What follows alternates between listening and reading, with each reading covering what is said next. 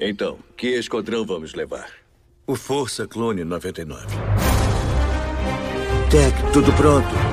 Sim, sargento. Estamos prontos. A cavalaria chegou!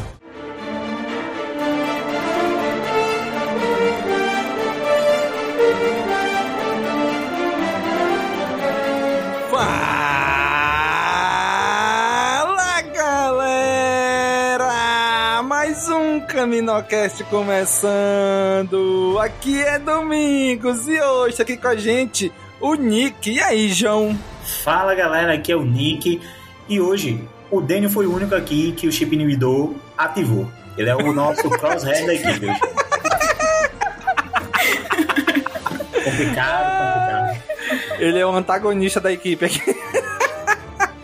Pois é. Vamos, vamos tentar aqui no último episódio, né? No finalzinho ali, tentar trazer ele de volta, mas sabemos que é difícil. Muito bom, muito bom.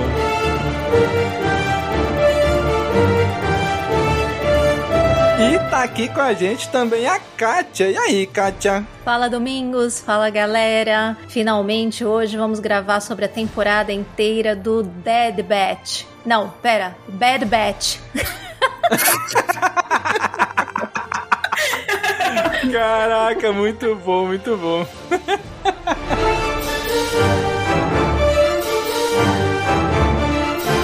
E tá aqui com a gente também, diretamente do lado sombrio, o Dênio. E aí, Dênio? Fala Domingos, fala pessoal. Uma coisa que a gente não pode acusar a Disney é de propaganda enganosa, né? Porque o lote estragado foi exibido. Minha nossa senhora. Já começou. Ai, meu Deus. Os mal feitos, né, Dênio? Tudo Mal bem, feitos, mal parabéns. acabados, mal diagramados, mal roteirizados, como você Feito preferir. bem feito pra quem assistiu. Fala aí, Deus. Complementa. É, a única coisa que eu não posso dizer é que ele foi mal animado. Que isso daí foi bem animado, mas de resto.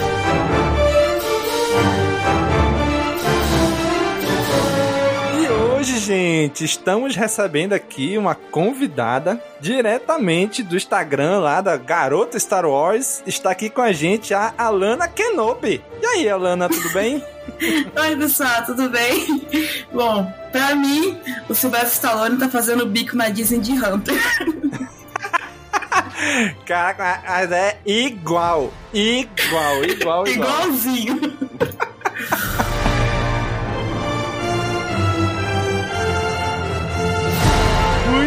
bem, gente. Hoje reunimos aqui esta trupe para analisarmos The Bad Batch agora como uma temporada inteira. Fizemos as análises episódio a episódio. Sim, gente, desculpa, estamos atrasados, gente, mas estamos aqui lançando para você, cara amigo ouvinte. Agora vamos olhar para The Bad Batch, a temporada como um produto só. Vamos analisar a temporada inteira e destrinchar tudo que achamos desta temporada. Vamos fazer isto agora.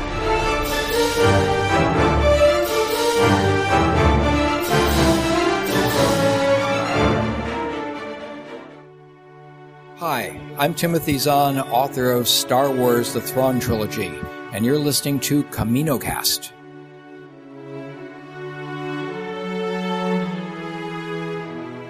Muito bem, gente. Primeira temporada de The Bad Batch, 16 episódios. Daniel, a showrunner, Daniel, não é o Dave Filoni. Dave Filoni ele assina, dá o nome agora, né? Diretor, ele só chega pra dar canetada, né? Isso explica muita coisa.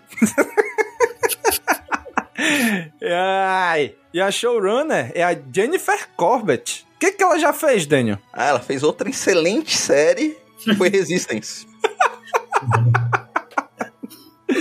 Ai, meu Deus, ela começou em Resistance e é produtora também de uma outra série aí in- inf- infindável, né, Daniel? É o NCIS. Que o Daniel adora. Não, eu não adoro. Eu assisti alguns episódios. Então tu adora, Daniel, já era. Eu pensei que ia dizer Grey's Anatomy, mas ela consegue ser maior que Grey's Anatomy. Parabéns. Não, essa daí é ruim pra caramba, né? Essa daí é sofrida. Ah, Deus, essa aí o Daniel fala com conhecimento de causa aí, o cirurgião. O pessoal vai Formado em começar a acreditar. Essa daí, a NCIS, ela é produtora de 2013 até 2019, ela foi produtora, né? E aí ela veio pra Star Wars, pra Lucasfilm ali, em Resistance, e agora assumiu como showrunner de The Bad Batch. E legal, legal, gostei. É que o Dave Filoni foi para outro cargo, tem que deixar alguém no lugar mesmo, né? Não adianta ele querer assumir tudo. Mas achei legal, gostei. Tem gosto pra tudo, né? Exatamente. Na verdade, apesar disso, apesar dele não ser, assim, diretamente tão ligado a essa série como nas outras, eu acho até que teve a cara de primeira temporada dele, sabe? Assim, de bem filoniverso. Exatamente. Ele deu toda a premissa ali e ela tocou o barco, né? E essa série, só pra gente situar o cara amigo ouvinte, que por um acaso caiu de paraquedas aqui, em que ponto da história se encaixa a série? Ela se passa logo depois ali.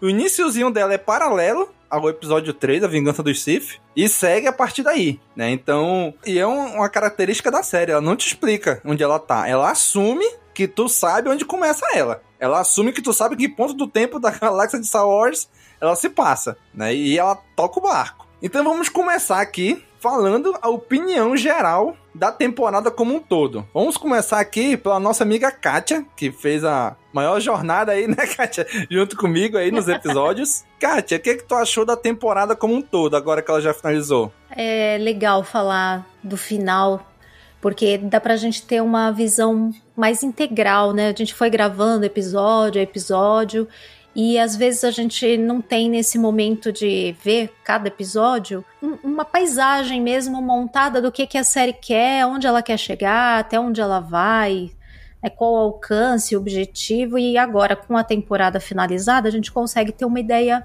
melhor. Como uma primeira temporada, eu acho que ela, ela abre muito bem, ela fecha muito bem, ela se desenvolve bem, com pontos mais altos, com pontos um pouco mais baixos, mas para mim uma constante de episódios bons. E geralmente as primeiras temporadas de animações não são assim o maior primor. As séries animadas elas tendem a ir melhorando conforme passam as temporadas, né? Então, se essa primeira temporada eu já achei uma temporada legal, com muitos pontos positivos, eu imagino que a série vai entregar cada vez mais coisas legais e vai amadurecer, vai crescer nas próximas temporadas. Então, eu, eu entendo que cumpriu bem o objetivo de abrir, apresentar personagens novos, reapresentar aqueles que a gente tinha visto um pouquinho, ou mostrar mais um pouco de outros que a gente conhecia, seja depois de eventos, seja antes de eventos que a gente já né, tinha em outras séries. Então, para mim, ela cumpre bem o papel. É um momento bem interessante da gente saber o que está acontecendo, né? Um momento que não é tão explorado, esse da ascensão do Império. E eu tô gostando muito de como eles estão fazendo e mostrando isso. Então, para mim, ótima primeira temporada. E tu, Daniel? Vamos lá, o contraste. Já, né? Vamos, Vamos lá, lá. o Yin Yang. A Díade, vamos pro outro lado. O que cara caracteriza uma série boa, ou ela vai ter um, vai se desenvolver com um plot muito bom, que vai interessar, ou ela vai se focar em personagens bem desenvolvidos e interessantes. A série, no primeiro episódio, ela mostra todo o potencial que ela tem, mostrando a situação, a, uma mudança dos clones para Stormtroopers. Tu vê que tem um potencial absurdo. Só que ela resolve focar nos episódios que eu, eu já não gostei deles quando foram apresentados na última temporada de Clone Wars. Então ela é focada em personagens que não são nem um pouco carismáticos, que, não, que eu não consegui me, me importar com eles. E eles. Não, vamos colocar mais um personagem pra ver se as pessoas, o telespectador consegue se identificar ou se apegar a alguém. Aí coloca uma, uma mala sem alça, que é aquela ômega, ou personagem insuportável. É, Aí, um monte de eh, episódios insossos que não acontece nada. Tem muita coisa interessante acontecendo no pano de fundo, que você acaba se interessando, querendo saber mais, mas os episódios se focam nesses personagens que não me pegaram nem um pouco. Por isso que eu não gostei da série, eu achei. Não posso dizer que os personagens não são desenvolvidos. Eles são até bem desenvolvidos no decorrer das séries. O problema é que eu não me importo com esses personagens. Eu, cada episódio que acontecia, eu me importava com o Bibi Fortuna, que tava aparecendo no filme, no fundo, que eu achava mais interessante do que, do, do que os personagens principais da série. A série, é, como uma pseudo-continuação de Clone Wars, Wars era interessante porque ela tinha um formato muito interessante que não se focava em ninguém. Ela tinha é, episódios dos clones, tinha, é, ela conseguia agradar a todos. Se você não gostasse de um personagem, tinha outros que eram focados em outros personagens. E aqui não, a série vai ser focada nesse grupo, e se você não, não se apegar a eles, perdeu, a série não vai funcionar contigo, e ela não funcionou comigo. Tanto é que o, o episódio que eu mais gostei da temporada é o que é focado no Cad Bane, é ele na Fênix Chan, é o melhor, o melhor episódio da série, porque não foca nos personagens títulos da série, porque eu não me importo com eles, eu não ligo pra eles, eu não consegui me apegar com eles. E a, e a Ômega só fez eu gostar menos ainda deles. Então é isso, precisa, pessoal, o problema não é Bad Batch, o problema é Danny. Não, então, o, o problema é que a série me prometeu tanto no primeiro episódio. Não, eu tô Ó. brincando, entendi. Não, entendi a, o que a você série prometeu muito no primeiro episódio. Ela mostrou, não, ó. Tem, tem os clones aqui que estão sendo substituídos pelos Stormtroopers. Tá tendo isso e isso. Só que de vez ela ah, mostrou o Sal Guerreira lá, que tá sendo perseguido pelo Império. Mostrou várias coisas que poderiam. Caraca, é mesmo, dariam- tinha o Sol Guerreiro, né? É, Esqueci então. dele. Tinha tanta coisa interessante que daria uma série inteira sobre isso. Que eu acharia que ficaria muito melhor se tivesse o mesmo formato do Clone Wars. Ah, não, ó. Esse, esse arco aqui, vamos seguir o Sal Guerreira. Depois um outro arco, o pessoal. Pode pegar o pessoal do Bad Batch mesmo, focado neles. Depois outro episódio focando em outros clones. Lá naquele que tinha a família de Twi'leks.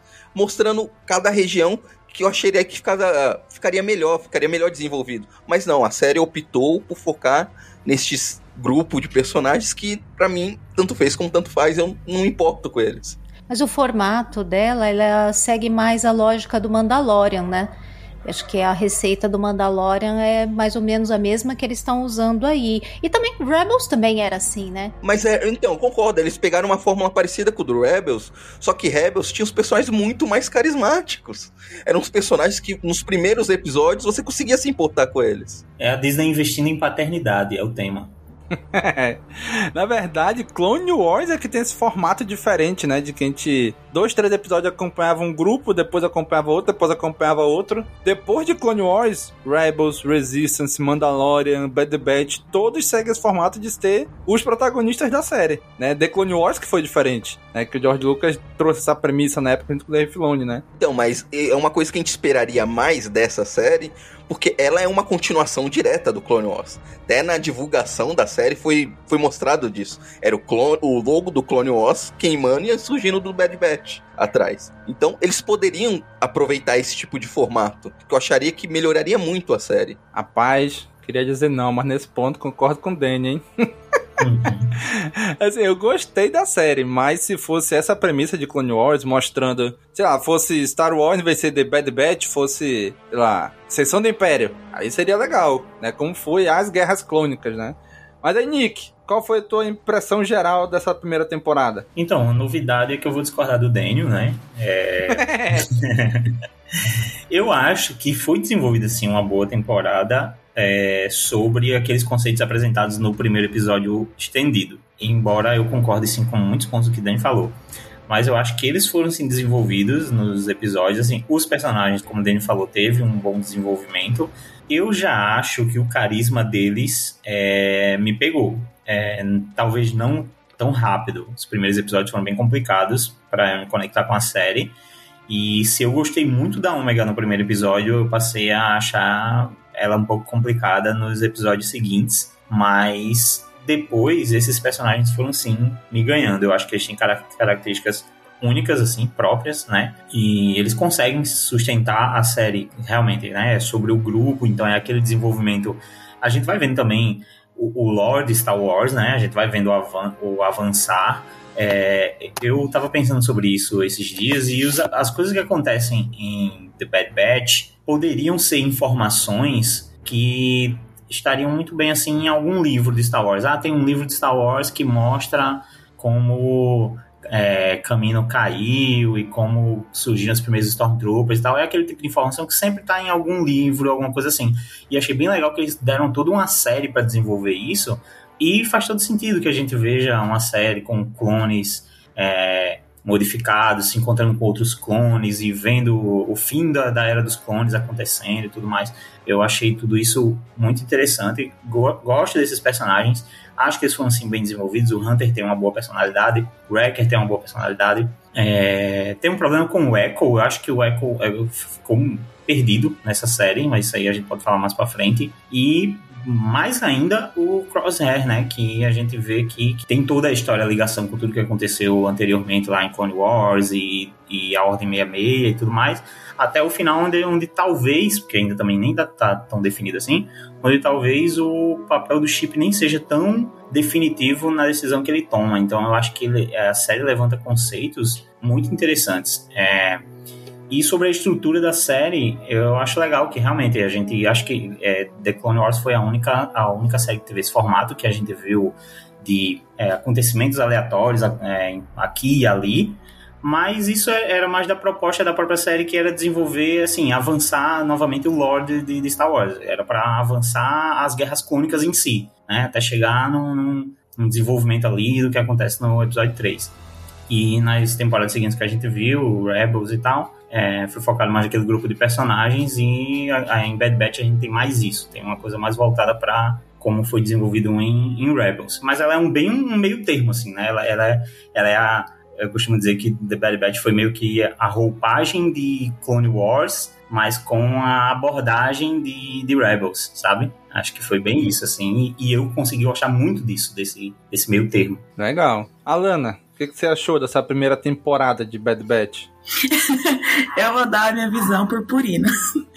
O pessoal que, o pessoal que me segue sempre fala que eu sou muito otimista, eu pego coisas ruins e eu transformo em coisas boas. Muita coisa eu concordo. A única coisa que eu não defendo de jeito nenhum é o episódio 9, mas não vem ao caso. Mas o. Tamo junto. In The Bad Batch, eu gostei muito.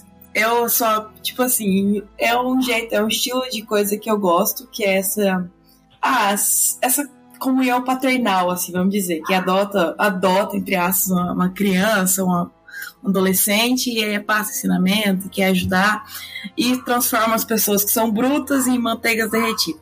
É, eu gostei disso porque eu acho que é um, é um jeito divertido, é algo que pa passa tipo uma sensação de paz, de alegria, assim, não um, negócio que é maçante. É, eu gosto muito de Clone Wars, por exemplo. Concordo com vocês que não deveria ter sido focado só no grupo deles, mas tipo assim, o que eu vejo aqui é como se fosse um The Mandalorian. Ele tá mostrando ali o seu protagonista, a história, e vai passando com, né, com o tempo, com os episódios, vai mostrando o desenvolvimento de cada personagem. Eu gostei da Ômega, mas só que é aquele negócio, né? Criança, em qualquer filme, em qualquer série, é, é meio burrinha, ela faz cagada. Aí você acaba olhando, você fica tipo, por que, que você tá fazendo isso? então, às vezes ela vai lá, ela tá ali, você fala assim, menina, fica parada. Ele falou pra você ficar parada. Ela vai lá, ela não ficou parada, aí ficou, menina, sonsa. Aí dá raiva, mas eu, aí eu aceitei. Mas, tipo assim, o que eu gostei foi do desenvolvimento dos personagens. Eu gosto quando em Star Wars eles fazem essa humanização, principalmente dos troopers. Eu acho isso legal. Eu acho que isso mostra que são pessoas ali dentro, apesar de serem clones, mas são pessoas ali dentro que têm sentimentos, têm medos. Aí, por exemplo, mostrou que o Wrecker tem medo de altura. Aí mostrou que ele tem, que ele se derrete por causa da ômega, que ele consegue mudar o jeito de falar com um do jeito de falar com ela. Então eu, eu acho isso um, um jeito legal, um negócio, eu acho divertido, eu acho muito. É um padrão Disney, né, que estamos acostumados, mas é um negócio que eu acho legal. É um, é um jeito de você apresentar personagens que não fica tipo assim, tipo assim, ah, no futuro. Futuro não, né? Porque não tem data, mas tipo assim, em Star Wars você só tem gente matando e tacando a faca e foda-se. Não, tipo assim, então tem pessoas, tem sentimentos, tem estilos. Eu gosto disso, eu acho isso legal. Isso é um tipo de, de série que me diverte. Tanto que The Bad Batch prendeu mais minha atenção do que Clone Wars. Clone Wars, às vezes eu tava assistindo, aí eu dormia, porque era um, um episódio que não tinha nada a ver. Do nada tava. Era um episódio, sei lá, do C3PO com R2, que eles se perdiam lá, e porque eles iam buscar uma fruta, não lembro o que, que era, e se perdeu. Aí eu ficava, nossa, que bagulho chato, eu não tinha saco. Aí uma hora eu tava com outro grupo, outra hora eu tava com outro grupo, eu ficava, eu não tinha saco. Eu gosto de Clone Wars, mas o The Bad Batch e The Mandalorian, esse estilo de você focar em um grupo, eu acho da hora porque você cria afetividade com aqueles personagens. Então chega ao passar dos episódios, você já fica tipo assim, ai meu Deus, não pode acontecer nada com ele por causa dele, ah, porque ele não pode se machucar. Você, você cria um afeto pela, pela personagem E é legal, porque você se sente dentro do, do universo. E é o tipo de coisa que eu gosto, de me sentir parte daquilo. Então, pra mim, The Bad Batch foi muito da hora, foi muito legal. Tem erros, tem acertos, mas foi muito legal, eu curti bastante. Muito bem. Cara, eu também gostei bastante da série. Assim, o primeiro episódio foi sensacional. Episódio de uma hora, com um monte de, de, de, acontecimento legal, foi tudo muito bacana. E aí eu já esperava que, obviamente, a série não ia se manter naquele nível todos os episódios, né? Só que aí nos primeiros episódios ele deu uma queda. Não precisava cair tanto também, né? Que eu, que eu fiquei assim, caraca, bicho, eu, vou, eu tenho que assistir porque a gente tem o, os podcasts pra gravar, né? Eu flopei, eu parei de assistir. Mas, desisti, cara, não aguentei. Não, e, e além do mais, eu tenho um, um companheiro agora, né? Que assiste comigo, que é o meu filho mais velho. Meu filho de 9 anos, toda sexta-feira. Pai, hoje tem Bad Batch, pai. A gente tem que assistir. Então, era o nosso programa de almoço da sexta-feira. Né? Eu pegava ele na aula, trazia para casa e a gente almoçava assistindo Bad Batch. Então foi uma experiência bem legal para mim por causa disso, né? Que ele assistia junto comigo e ele ficava, pai, hoje é quinta, pai, amanhã tem Bad Batch, não sei. Então foi bem legal essa experiência de assistir junto com ele, né? E o que casa muito com a série, porque o Hunter tentando aprender como ser pai na marra, né? Então, uhum. Casou muito com, com a minha experiência. E só que esses primeiros episódios deram uma queda e depois ali, sei lá, no episódio 8, ali pela metade da temporada, Aí, para mim, ela engrenou de vez e foi subindo, subindo, subindo. Só foi ruim no final porque destruíram a nossa base, né? O CaminoCast, destruíram o Camino. Mas ainda assim, é, cara, foi muito legal. Eu gostei muito da série. Ela demorou um tiquinhozinho assim para engrenar, mas depois que engrenou, eu achei que foi muito legal. Ela abordou temas bem mais sérios, bem mais adultos, vamos dizer assim, do que Clone Wars e Rebels no início. Eu achei. Então eu achei que ela já. Assim, como ela passa no stream, ela não passa na TV aberta. Na TV aberta, ela não passa na TV. Onde uma criança pode, sem querer, cair na hora do episódio ali. Como acontecia com Rebels, Clone Wars, Resistance, como passar nos canais da Disney ou no Cartoon Network, uma criança já tá passando ali e começar o episódio. Aqui não, aqui a gente tem que querer ver o episódio. A gente vai lá, a gente escolhe começar. Então isso acho que permitiu que eles tivessem um pouco mais de maturidade nos assuntos que eles iam tratar. Então achei isso bem legal. Eu gostei muito dessa temporada e eu acho que ela tem um potencial muito grande. Apesar de eu concordar com o Daniel quando ele fala assim, se fosse estilo Clone Wars, a gente vê um arco com Sol Guerreira, um arco com o Rex indo atrás dos clones, um arco com o Bad Batch, um arco em caminho, um arco, sei lá, com Tarkin e as maquinações dele. Seria bem mais legal. Porque eu sempre disse que a minha motivação para assistir essa série era o background dela. Que assim como Mandalorian, a gente tá viajando com, aquele, com aqueles personagens e vendo o que eles estão vendo. Né? Então, Bad Batch tem muito essa premissa. E eu queria muito ver o que tá acontecendo com a República nos primeiros dias que ela caiu. Onde o Império tá ascendendo. Nos primeiros episódios ele mostra isso muito bem. Né? Aparece o Lampard ali em holograma. Ah, venha trocar o seu dinheiro por créditos imperiais. Vem, você só vai poder viajar se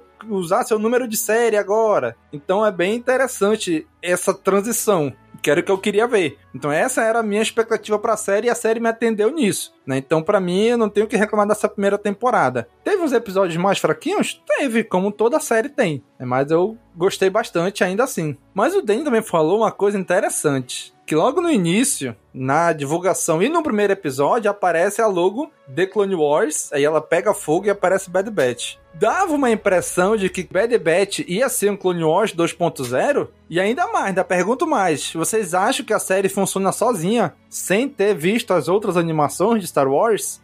Vamos começar agora com o Nick. E aí, Nick? Não. Próximo. Obrigado. Não, eu, eu acho que ela não funciona. Ela já, ela, ela já começa a coisa andando. É, é, é óbvio que Star Wars assim também está dentro de um contexto assim e tal. Existe um plano maior, mas eu acho que Bad Batch meio que não é, não dá, não, não dá para começar por Bad Batch. É muito próximo de Clone Wars, né? E, e, é muito ali a partir do final do Clone Wars, então se espera que você tenha um entendimento do, dos acontecidos, né? É, como o Daniel falou, esses personagens podem, para mim não teve, né? Eu, eu consegui ser, ser, digamos, cativado pelo carisma desses personagens.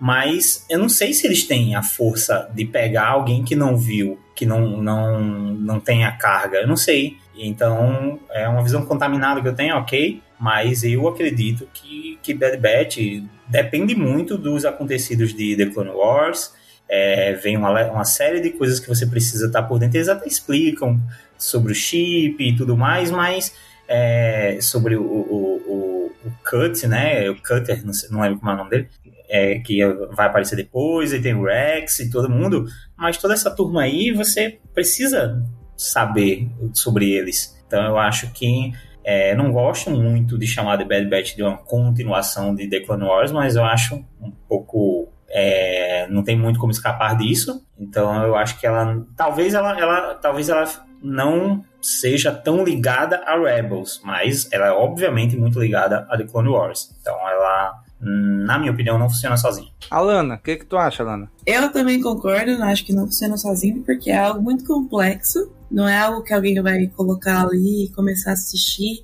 e vai entender de cara, porque você tem que entender o, o por trás da história para você entender por que, que tem o Bad Batch, quem que são eles, de onde que surgiram, o que que tá acontecendo ali, que, por que, que as pessoas estão se... por que que os outros clones estão, é, tipo, indo, matando um Jedi e tal. Então não funciona sozinho. Mas é como você perguntou lá de ser um Clone Wars 2.0, não vejo como isso. Eu acho que ele focou no grupo mesmo, no, esquadrão.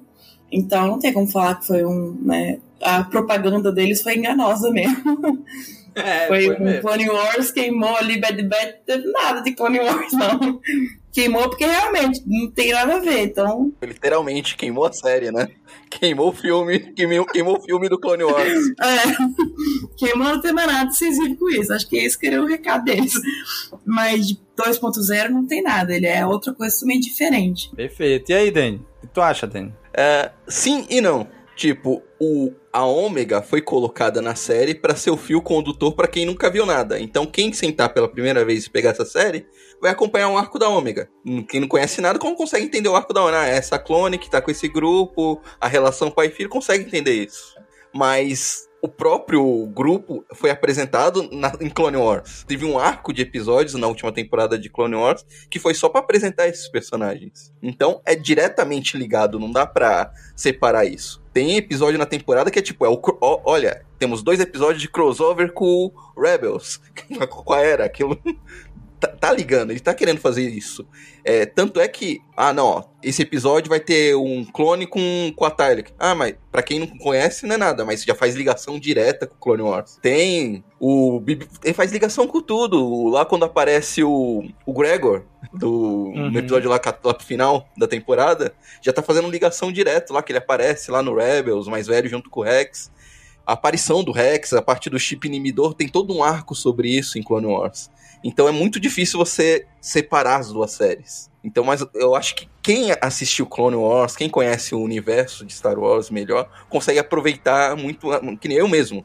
Eu não gostei dos personagens, não ligava pra ela, mas eu consegui, o que me prendia na série era isso. Ah não, ó, tem o Bibi Fortuna ali no fundo. Ó, tá mostrando o caminho, o que aconteceu lá. Eu não ligo o que, tá, que os personagens estão fazendo lá, porque eu não me importo com eles. Pô, mas ó, mostrou como o caminho é, foi destruído. Isso tem, dá para me aproveitando pequenas coisas dentro dos episódios, mesmo eu não tendo me apegado em nada nos personagens. Então, eu consegui, mesmo não gostando dos episódios em si, eu conseguia aproveitar alguma coisa. Perfeito. E você, Kátia, o que, que, você achou? A série funciona sozinha, Clone Wars 2.0 ou não? Vou ter que ser a voz dissonante.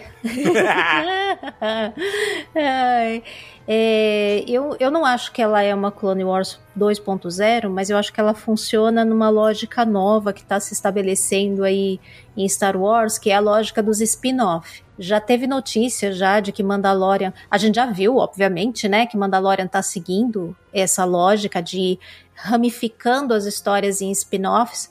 Saiu até uma notícia de que possivelmente Mandalorian vai mudar de nome mais para frente quando mudar o foco. Então me parece uma coisa eu que eles têm difícil. ideia de fazer mesmo. Então eu acho, encaro ela mais como um spin-off e não, mas não acho ao mesmo tempo que você tenha necessariamente que ter visto todas as animações. Se você tiver o background dos filmes, tiver ligado ali no episódio 3, na Ordem 66, e quiser saber entre a Ordem 66 e a Ascensão do Império, eu acho que a série já vai te atender. É, eu sei que nem todo mundo se relaciona com os personagens e tal, mas eu acho o Bad Batch carismático. Uns mais, outros menos. Eu acho que a Ômega também é aquele personagem que você pode de repente até não gostar de cara, mas que ela vai crescer cada vez mais, como foi, por exemplo, a Soca quando começou. Então, é, eu, eu acredito sim que dá para assistir o Bad Batch com o background dos filmes. É lógico que, como o Danny falou, você vai aproveitar muito mais se tiver um contexto e conhecer os outros personagens também. Mas eu não acho que seja assim uma condição imprescindível, não. Embora eu ache também que é difícil alguém que vá se interessar a justamente ver só o Bad Batch sem ter visto Rebels e Clone Wars. Acho que é mais difícil. Mas não é impossível, não. Dá pra pessoa acompanhar, sim. Muitas coisas eles vão dando umas pistas, contextualizando um pouquinho.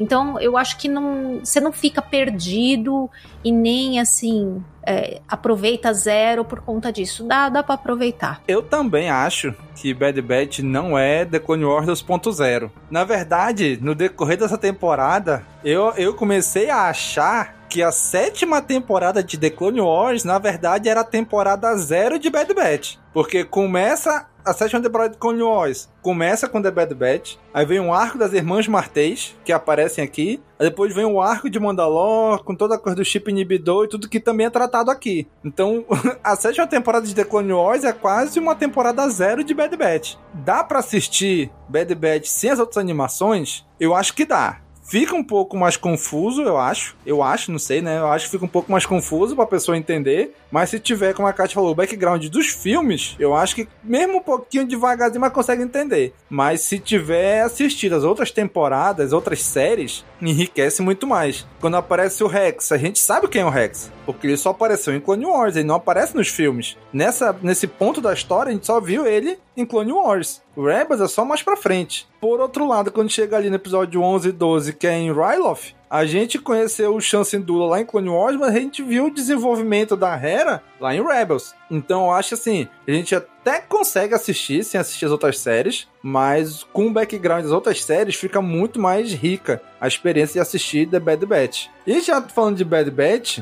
que ela traz personagens de outras séries e tudo, tem uma personagem que foi introduzida nessa série, que é a Ômega. No início a gente não sabia quem era, e no decorrer da temporada a gente foi descobrindo quem ela era, o que ela significava, né? Qual era a importância dela, principalmente para os caminoanos. Vamos começar agora com a Alana. Alana, o que, que você achou da personagem Ômega? Eu gostei da Ômega, mas foi aquilo que eu falei, né? É aquela criança lesada, que às vezes faz besteira, que acaba irritando. mas eu gostei da personagem, do, do, da caracterização que ela deu para os outros personagens. Que daí, com o estilo dela, a personalidade dela, essa questão de ser uma criança, de ter que passar, dar segurança para ela, mudou os personagens, mudou a história, que criou o enredo da história. E, tipo, ah, acho que foi o terceiro episódio que eles estavam lá pegando o negócio lá de, de créditos, que eles estavam pagar o negócio. Aí ela foi com a mulher lá que ela nem conhecia. Falei, Nossa, ninguém não sabe o básico, que é não ir com estranhos. Uhum. Tudo bem. aí, ela, aí ela já foi lá, um episódio inteiro da menina perdida. E tudo isso porque ela não tem o mínimo do, do senso. Mas eu, eu gostei da personagem, assim, apesar dos pesares de muitos pontos ruins. Mas é aquela criança de filme de terror que você fala, não faz isso, ela foi fez. Mas é uma personagem legal, como ela é, tipo assim, entre aspas, irmã, assim, deles, né? Cria esse senso familiar entre eles e dá uma dá uma proximidade da, do telespectador com a série para você ver, tipo assim, é que nem você falou de dele ter criado, virado pai do nada. É, virou pai do nada porque tinha que aprender que é a menina, tinha que aprender a saber o que fazer. Aí tinha vários tipo, conselhos que ele recebia ao longo do tempo, ou coisas que ele via que ele tinha que fazer por ser uma criança. E eles ensinaram ela a, a fazer as coisas que eles faziam, atirar, desarmar bomba e por aí vai. Então eu gostei. Ela foi um acréscimo à série, porém ela podia ser um pouquinho menos sonsa. Muito bem. Dênio, o que, que tu achou da ômega, Dênio? Chata pra caralho. Insuportável. Não Não, esperava vamos pegar um dos do personagens mais chatos que tem em Clone Wars, que é o Baby Boba Fett. E vamos fazer um clone dele pra ser mais insuportável ainda. Mas é por isso que você não gosta dela, né? Que tu odeia o Não. Boba Fett, então, aí, ó. Toda a primeira metade da temporada se resume. Eles chegam no lugar, Ômega faz uma merda. Eles vão corrigir a merda da Ômega. Seu próximo episódio. chegam no lugar, Ômega faz uma merda. Vamos corrigir a merda da Ômega. A menina é muito chata, só faz vezes que a merda. Ômega salvou o traseiro deles, e aí? Não conta? Não, já, já, eu já, tinha, já, já agarrei ódio. Quando a Omega fazia alguma coisa boa, o Danny tava lá com a placa, não fez mais que a obrigação. Ela tem que destruir umas três estrelas das mortes pra compensar tanto de merda que ela fez.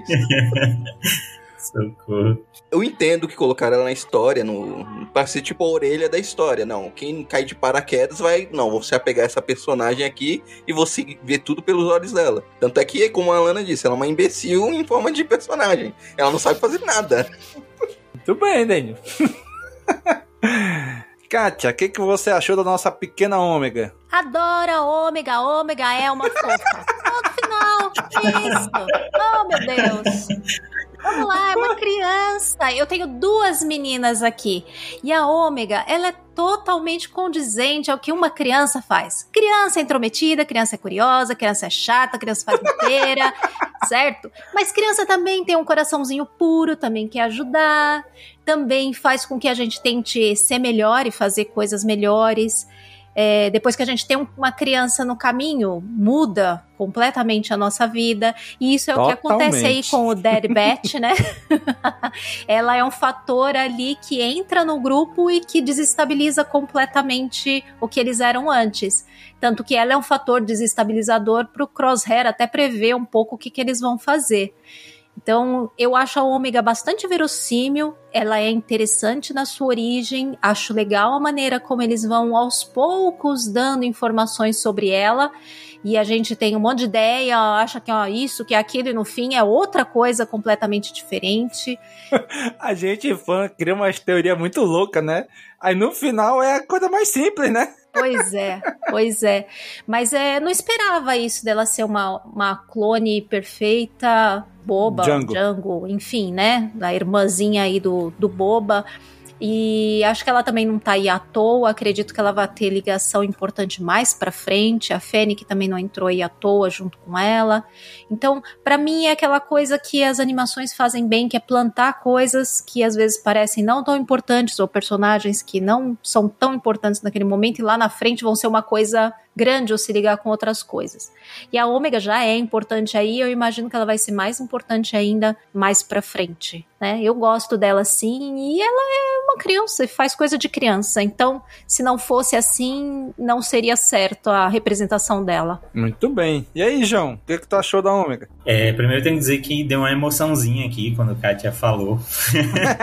Foi muito bonitinho o que ela falou. Olha aí, alguém que já tá com o espírito de pai aflorado. Olha aí. Foi ela começou a falar, eu, meu Deus, que coisa fofa. Mas aí, é, sobre, é, pegando ali também um gancho do que o Danny falou no final, não, assim, não acho que a Daniels, que a Daniel, que a Eu não acho que a Omega seja uma personagem inútil que não sabe fazer nada, na- na- muito pelo contrário. Eu acho ela muito aventureira, muito exploradora e ela é curiosa, né? E ela aprende muita coisa. E na verdade ela tem talento para muita coisa que não sabe que tem. E ela, por ser tão curiosa e explorar, ela vai descobrindo que ela sabe muita coisa. Então ela realmente começa como uma criança, né? Que e eu também achei muito chato no começo, nos primeiros episódios. No primeiro, primeiro não, eu gostei. Mas depois eu fui achando ela como ela levava a problemas, assim, tipo, nossa, mas por que você fez isso? Mas novamente, criança, realmente.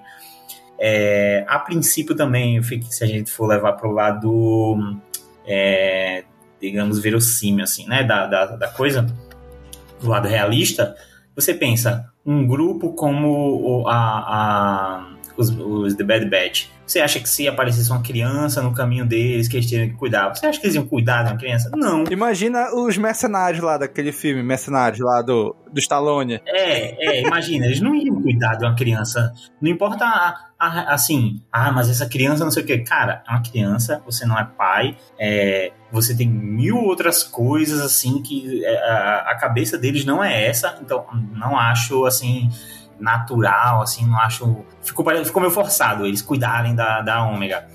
Mas, por outro lado, a gente entra nessa, né, é, essas histórias de, de, de ficção, de aventura e tudo mais, a gente entra né, nessa, nessa ideia e no fim foi uma boa adição. Ah, ela é uma personagem muito importante, a gente vai descobrindo o quão ela é importante, o quão ela é uma, uma chave assim para toda a história dos clones. Então ela é, esse é o tipo de plot que eu gosto muito, na verdade, que tem aquela pessoa que é a princípio indefesa, aquela pessoa que ela é, não parece muita coisa, mas no fim ela é uma chave de uma grande coisa. Eu acho isso é, é batido, mas é um, um plot que eu gosto muito. E a gente foi vendo o quanto ela foi se desenvolvendo durante os episódios, ao ponto que no último episódio, cara, no último episódio a Ômega tava dando ordens. "Ó, Sim. você vai por aqui, faz Uhum. aquilo, e eu vou descer, e eu vou empurrar, e blá, blá, blá. E, e eu tava impressionado nos últimos episódios. Eu tava é, vendo a- o crescimento.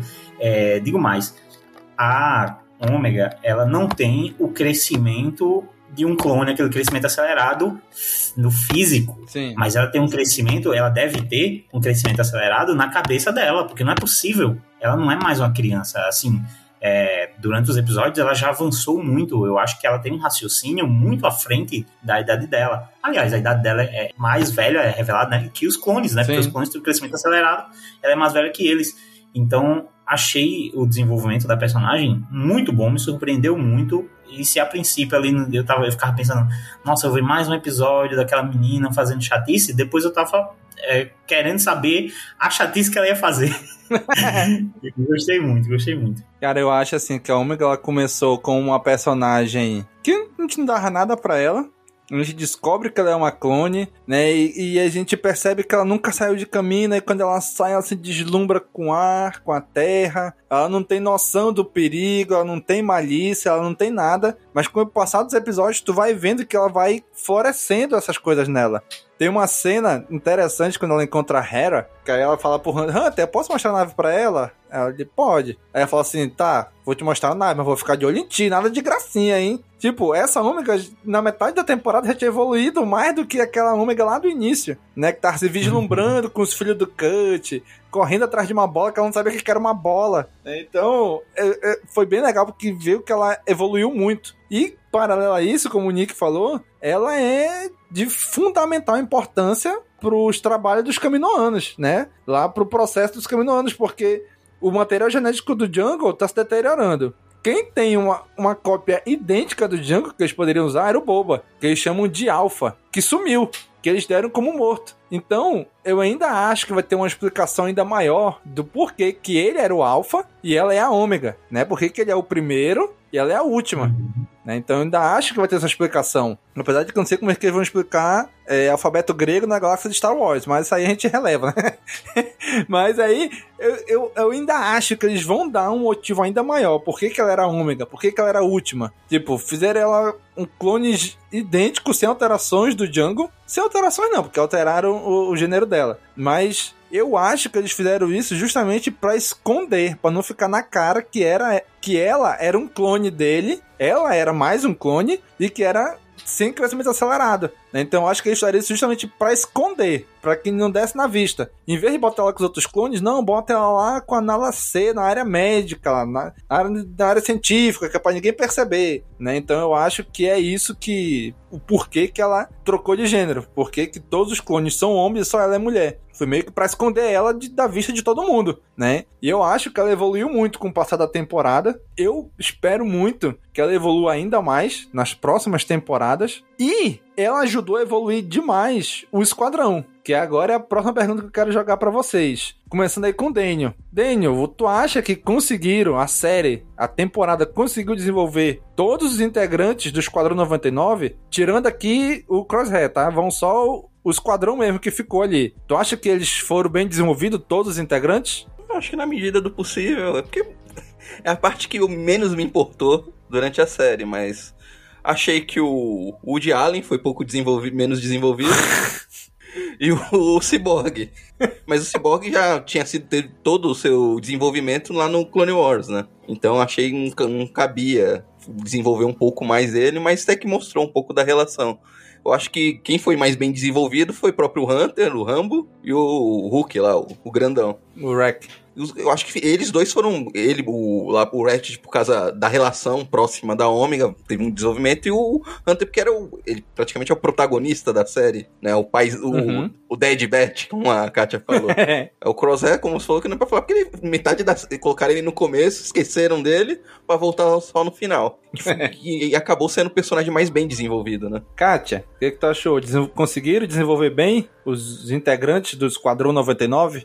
Acho que sim. Uns mais, outros um pouco menos, mas eu acho que, que cada um teve ali ah, alguma coisa a ser mostrada.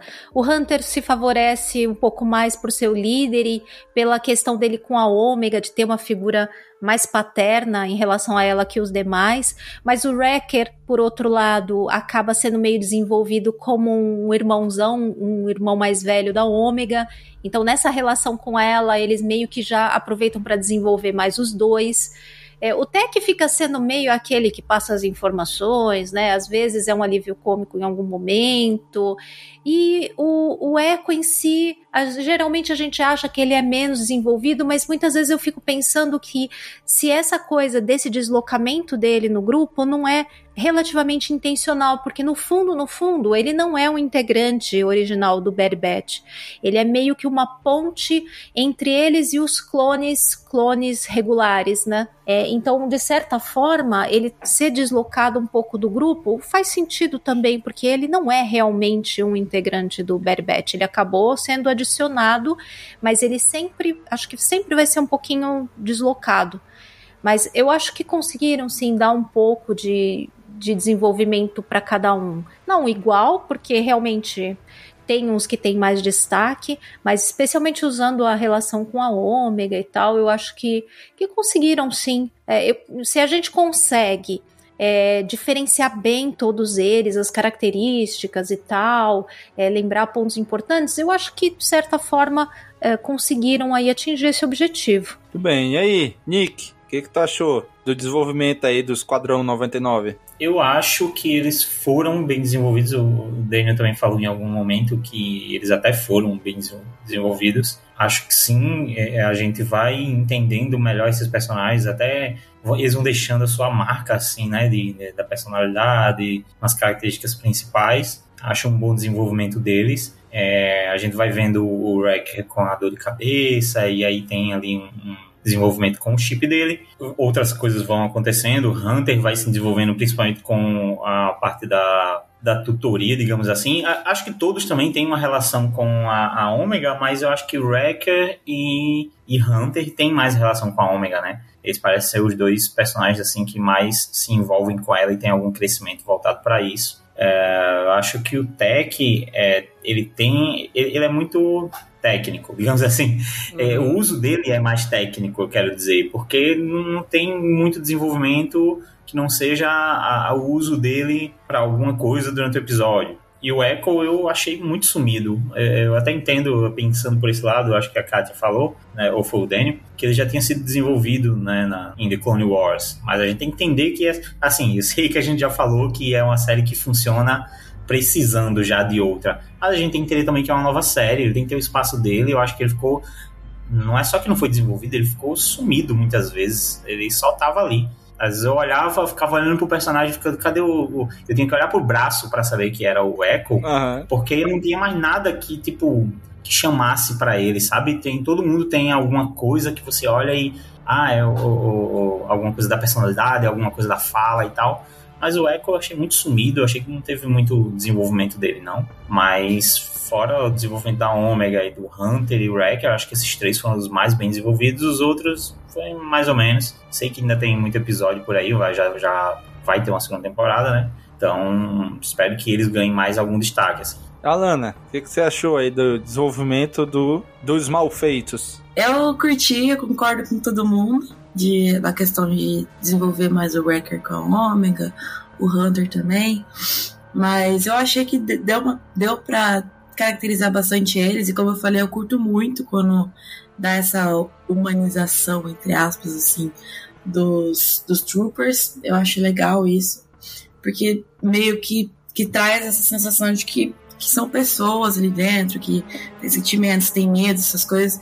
Eu achei muito legal naquele episódio que mostra que o Wrecker, apesar de ele ser um cara bruto, um gigante, ele tem medo de altura, ele tem medo dessas coisas, ele dá para trás nesses momentos. E mas aí também mostrou que eles, apesar de eles serem lá os, um esquadrão de homens fortíssimos e prontos e troopers e soldados, eles têm as, as, suas características que são pontos fracos deles, mas que desenvolvem eles como pessoas, porque a gente, como humano, como qualquer ser humano, qualquer indivíduo, o que, o que torna a gente, o que caracteriza a gente, não é só nossos pontos positivos, mas também nossos pontos negativos. Então, isso foi bastante apresentado, foi bastante explicado, é, deu pra ver bastante o jeito que eles conversam e tal. Até o do, do Texas falaram, né, que o dele é uma linguagem muito técnica, mas é, tipo assim, mostrando que ele é assim, não tem mais nada para aprofundar nele ele é desse jeito, é do jeito que a gente tem que, que entender que ele vai ser desse jeito. Ele foi criado para ser assim, para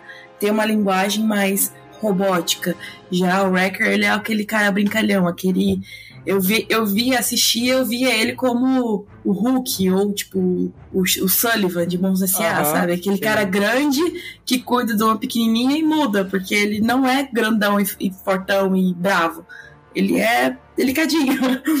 E eu achei isso bem legal, a, a desenvolvimento da ômega também. Eu achei que ficou bem, bem equilibrado, ficou bem explícito mesmo as características deles.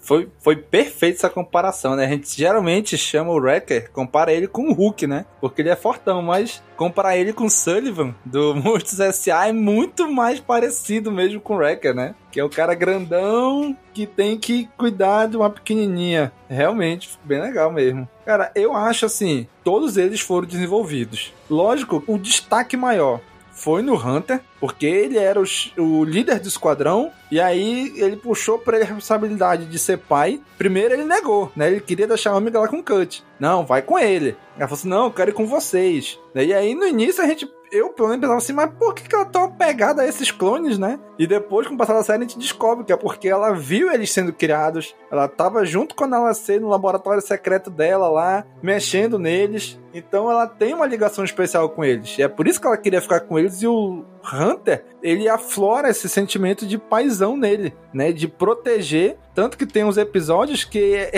ele tem uma ação tipo de pai mesmo, né? Ele primeiro briga, pra depois saber o que aconteceu. Naquele episódio que eles saem, que a Omega fica lá com a Cid, que ela começa a ganhar lá no, no Dejarik lá. Quando volta, o Hunter fala assim: Ômega, eu não falei pra te não chamar atenção. E aqui tu faz logo é chamar a atenção de todo mundo. Tu tá doida? Depois é que ele percebe que a Cid dá um, um nele, ele fala assim: tá, mas me aí, me diz, o que, que aconteceu? Quer dizer que tu é estrategista, é? Ou seja, ele primeiro briga pra depois ir cair em si, né? É uma, é uma reação muito de pai mesmo, né?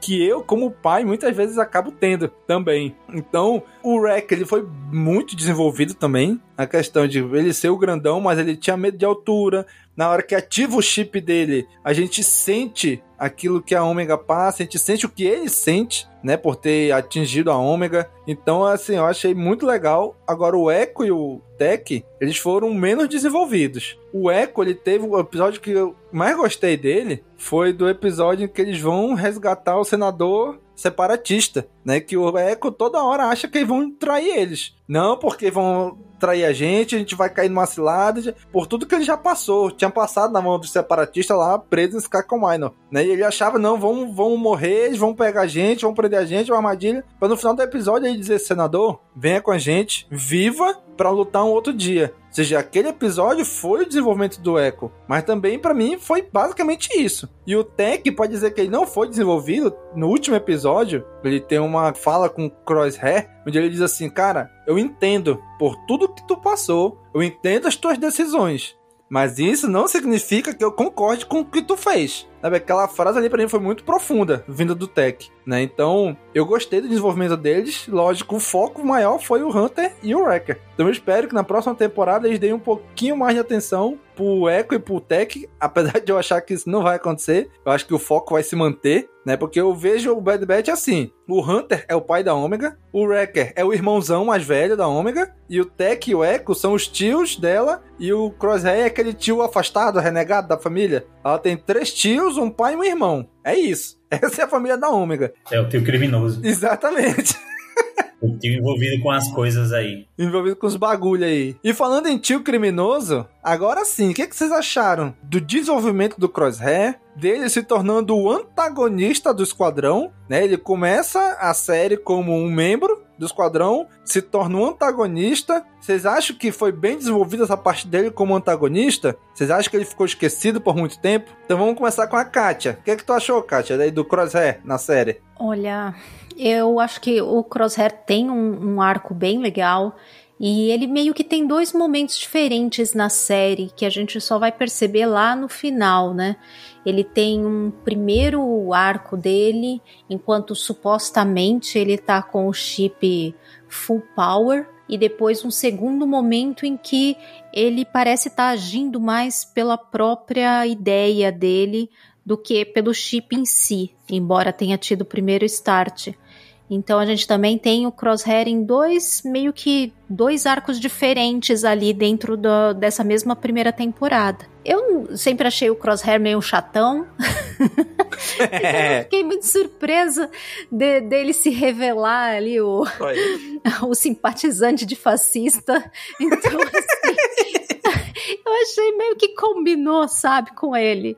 É, dos integrantes, acho que é, seria mesmo o que teria um perfil mais combinando, né, de acabar ficando do lado do Império. É, eu, eu gostei. Eu não acho, não acho assim que ele ficou esquecido. Eu, é, eu acho que a série tem muita coisa para mostrar, é, então nem sempre consegue des desenvolver ou é, equilibrar, né, o tempo de todo mundo para aparecer.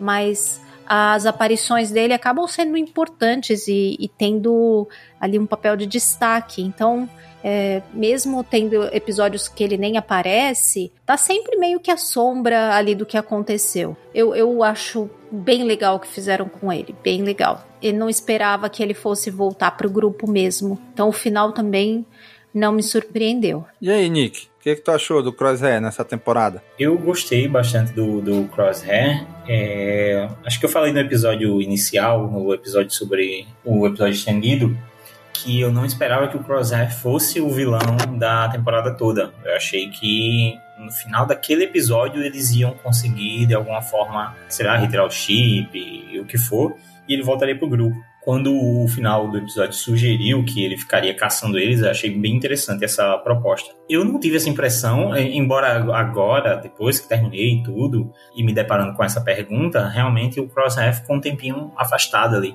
Mas por algum motivo, enquanto assistia, eu não senti tanto. Não sei se porque eu assisti é, maratonando, né? Já tinha acabado toda a série quando eu peguei a segunda metade para assistir. É, quer dizer, mais do que a segunda metade. Então, eu não sei, eu não consegui sentir que ele ficou muito tempo afastado. Eu achei ele um bom vilão, assim. Eu achei um drama muito interessante, né? Isso do, do vilão ser alguém do grupo, toda a história do, do, do chip, tudo que foi envolvido ali, achei muito bem desenvolvido. Assim, essa dúvida que a gente tem, porque a gente ainda não sabe se de fato ele não está sendo mais é, controlado pelo chip, né? A gente não sabe disso. Ele falou, mas a gente não sabe.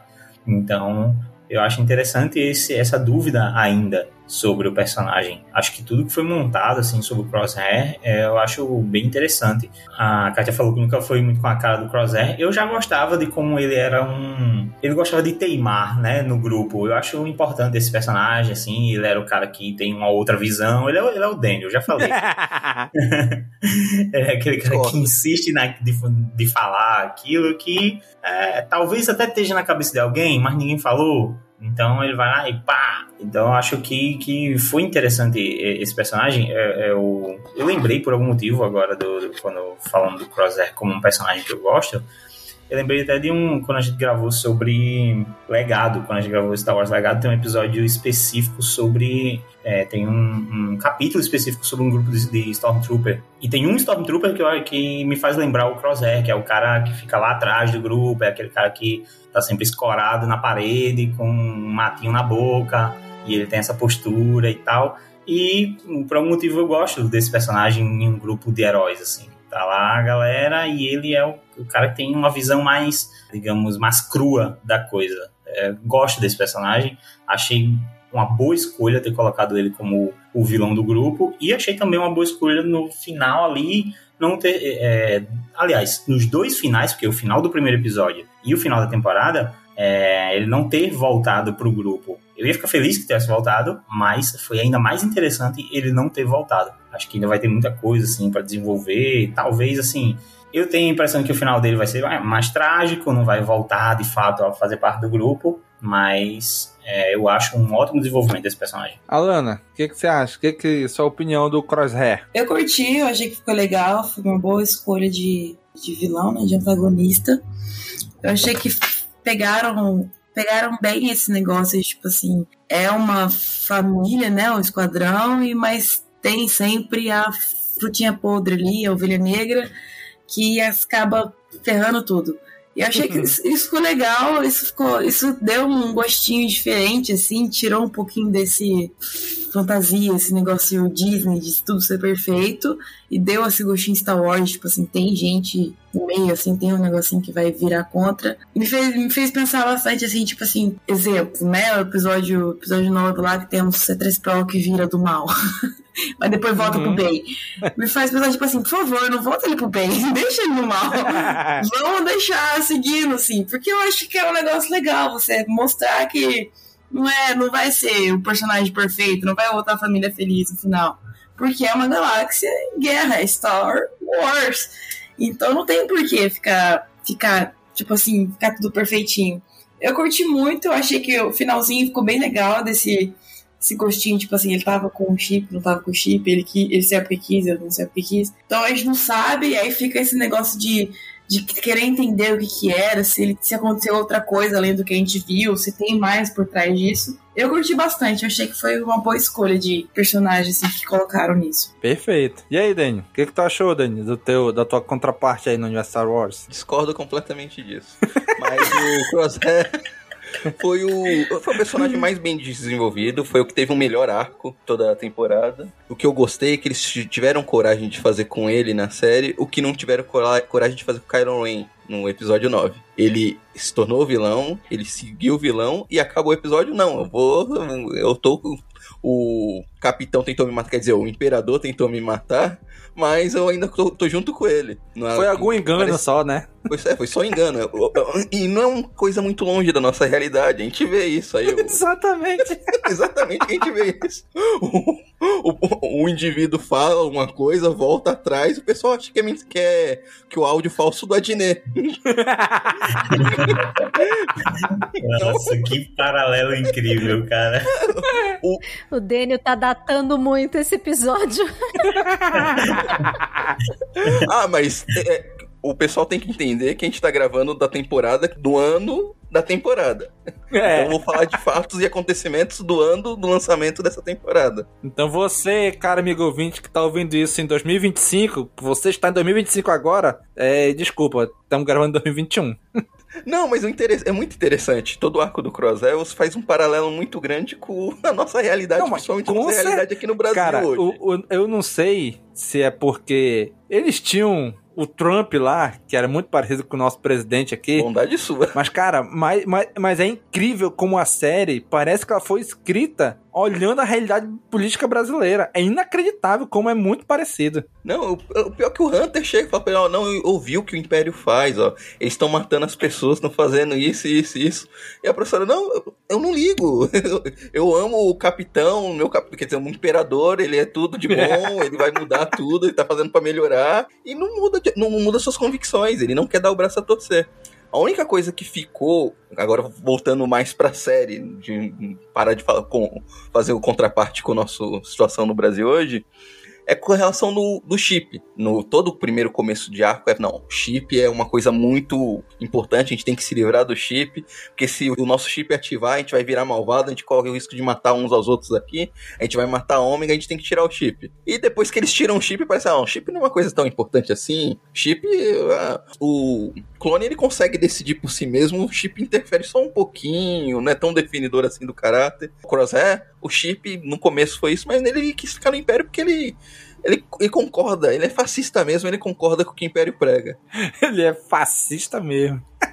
O Crosshair, concordo com vocês que ele foi o personagem mais bem desenvolvido. Né? Ele começa a série do lado do, dos mocinhos e já no primeiro episódio ele já muda de lado. Né? Só que aí, até então, disse, pô, é o chip, né? Porque ele tava ainda balançado, aí foram lá, deram, deram um power lá no chip dele, lá, né? Deram a, a chupeta lá no chip dele. Não, ele tá assim mal porque é o chip. Né? Tanto que o Rex, quando chega lá com o Bad Batch, descobre que o chip tá ativo, ele diz, não, para lá, vamos desativar, desativou. E aí tem aquela pequena cena lá do Wrecker ativando o chip dele. Então, na cabeça deles, o Crosshair tá assim por causa do chip. E na, pra gente também achava mais ou menos isso. Só que eu acho que ali naquele episódio onde eles tiram o chip, que no episódio seguinte o Crosshair dá meio com uma emboscada neles, até ali eu vejo o Crosshair muito focado em prender eles, em conseguir pegar eles. Dali em diante, que é justamente na hora que ele toma aquela esquentada na cabeça lá do, da turbina lá da Venator, lá do Destroyer, quase ele vira o Dengar. Então acho que ali foi quando afetou o chip dele, que eu acho que ele tirou o chip ali. Eu acho sim que ele tirou o chip. Eu acho que a série não mentiu pra gente. Né? Então eu acho que ele tirou o chip ali, que de, quando fritou a cabeça dele. Só que, tipo, ele não tinha mais o que fazer. Ele só tinha um império para cuidar dele, para ele ter as coisas dele. Os irmãos dele não sabiam onde estava, então ele acabou seguindo o que ele tinha. E acabou tomando as decisões erradas, assim como foi o Anakin, né? Ele seguiu, fez aquele errado. Meu Deus, eu cortei o braço do Mace Windu e agora? E agora eu vou ter que seguir aqui, pelo caminho que eu escolhi. Agora eu vou ter que matar a criancinha. Exatamente. então eu vejo o Crosshair do mesmo jeito. Pra mim, tirou o chip ali no meio da temporada, junto com os outros Bad Batch, mais ou menos na mesma época ali. Só que ele não tinha o que fazer mais, ele não tinha mais como voltar atrás. Então ele seguiu ali no Império. Tanto que dali, daquele ponto pra frente da série, tu vê que ele não não vai tanto assim atrás dos irmãos deles, dos irmãos dele. Tanto que lá no arco de Ryloth, no final ele fala, Senhor, ele fala pro Rampart, né? Senhor, permissão para caçar eles. Permissão concedida. Mas ele não caça, não, não, ele não vai atrás dos irmãos. Tanto que ele só encontra o Hunter quando o Hunter é preso porque foi é, tentar resgatar o Gregor a pedido do Rex, ou seja, o Crosshair não tinha nada a ver com aquela história. Como prender o Hunter? Aí ele foi lá com o Hunter. Ele foi o mais bem desenvolvido e nesse meio da temporada foi quando ele deu essa virada de tirar o chip, mas continuar no Império. Ele continua agora porque ele quer. Eu não vejo ele tanto como vilão, eu vejo ele mais como um antagonista, né? Que faz a contraparte dos, dos heróis. Tanto que no final ali ele ajuda, né? A pegar o AZ com a Ômega e tudo. E a Ômega fala assim, cara, bora com a gente. Tu é meu irmão também. Todos somos irmãos. E ele, não, vou embora. O Império, por algum motivo, vai voltar nesse planeta que eles acabaram de destruir e vão me pegar. Meu amigo, não vai, né? Vai, vai pegar carona com algum sucateiro que for aí tentar achar alguma coisa. Então eu acho que o Crosshair foi o mais bem desenvolvido. Eu esperava sim que ele voltasse pro esquadrão nesse fim da temporada, porque ia ser um, um bicho, todo episódio ia ser um climão deles ali, né? Eles dentro da nave ali, o Crosshair, porra, climão, todo mundo reunido. E silêncio, Crosshair chegou. Vamos falar que não, Crosshair vai para lá. Sabe, ia ser um climão que eu acho, eu acho que ia ser muito interessante. Né? Mas eu também acho interessante ver como é que ele vai agir agora. Eu acho que ele vai se tornar um lobo solitário. O Império acho que não vai querer ele de volta. Né? Então eu acho muito interessante do que pode vir pra frente agora com o Crosshair. E falando em Crosshair e Império, a gente viu aí o momento onde o Império tá nascendo. Né, a construção de um império, como é que surge o um império fascista, o um império ditatorial. O que, que vocês acharam desse, de ver a ascensão do Império. E se vocês acham que o Rampart, que ao meu ver é o vilão dessa temporada, se ele realmente foi um bom vilão ou não. Vamos começar pelo Nick. E aí, João, o que, que tu achou da ascensão do Império e do Rampart? Eu acho que ele foi um bom vilão, porque eu esses personagens assim mais imperiais eles fazem o papel do. Muitas vezes, né? Claro que a gente tem alguns destaques, assim, como o Tarkin, por exemplo. Mas, em geral, ele faz um papel de uma pessoa muito padrão, uma pessoa muito eu não consigo nem dizer exatamente, mas é tipo como se fosse um, um, robô padronizado, assim, então o cara não se destaca muito. A própria aparência do, do, do cara não é algo assim, uma silhueta que se destaca. Uhum. Você consegue lembrar dele, ele é uma, uma, uma, pessoa comum, inclusive você acha que ele vai ser, que vão se desfazer dele nos primeiros episódios. é, eu, também eu, acho. Eu imaginava isso. Eu disse, cara, esse cara aí, sei lá, segundo episódio vai acontecer alguma coisa, ele vai ter alguma morte, digamos assim, morte patética, né? Que geralmente se dá esse tipo de personagem assim, imperial. Mas não, ele de fato tá colocando o plano dele pra frente e ele é essa figura mesmo, assim. Eu acho que ele é, assim, a cara do império, da, cara dessa figura imperial, que tem esse. que é tudo metódico, vai seguindo o seu plano, tudo padrão, tudo padronizado, e as coisas vão acontecendo. Aos poucos, deu errado aqui, ah, manda afundar isso aí e segue pro próximo. Acho que ele fez bem o papel dele de, de vilão, acho que não, ele não, não vai ser assim o vilão que vai seguir por muito tempo, né? Acho que aí numa, talvez numa segunda temporada já dê fim a ele, mas para essa primeira, com toda essa parte mais burocrática, pronto, eu acho que a definição dele é, é uma figura burocrática, né? Ele é um personagem burocrático. Então, acho que para essa primeira temporada, sobre tudo que aconteceu ali em Camino, em Camino Cast, né? tudo que aconteceu ali em Camino, eu acho que foi muito bem desenvolvido. Gostei bastante dele. Muito bem. Alana, o que, que, você achou aí da ascensão do Império e do Rampa? Eu curti a ascensão do Império, com é, os detalhes que deram, é, as coisinhas pequenas, né? Até aquela parte lá do, dos escravos, mostrando até que a Ômega ficou: o que, que é escravo? O que, que significa isso? O que, que é venda de escravo? E eles explicando porque com a República não tinha. Eu achei que mostrou bem, dosou bem ó, o Império nos episódios, mostrando o que estava acontecendo, o que significaria essa ascensão do império, o que, que, que queria mudar na vida das pessoas. Então é mostrando esse, esse fascismo mesmo, né? Essa, esse estilo de você ficar. de acabar com a liberdade das pessoas, de ter que ter. as pessoas tinham que ter código, não era todo mundo que podia viajar. Você tinha que ter código de acordo com o tipo de, de pessoa que se fosse, que você ia, ia ter, voltar os escravos, ia ter que trocar os, o dinheiro e tal tudo isso mostrando também, né, é, detalhando, né, mais ou menos como seria, e mostrando também a parte do, do Tarkin lá, que eles querem trocar os clones por pessoas e tal.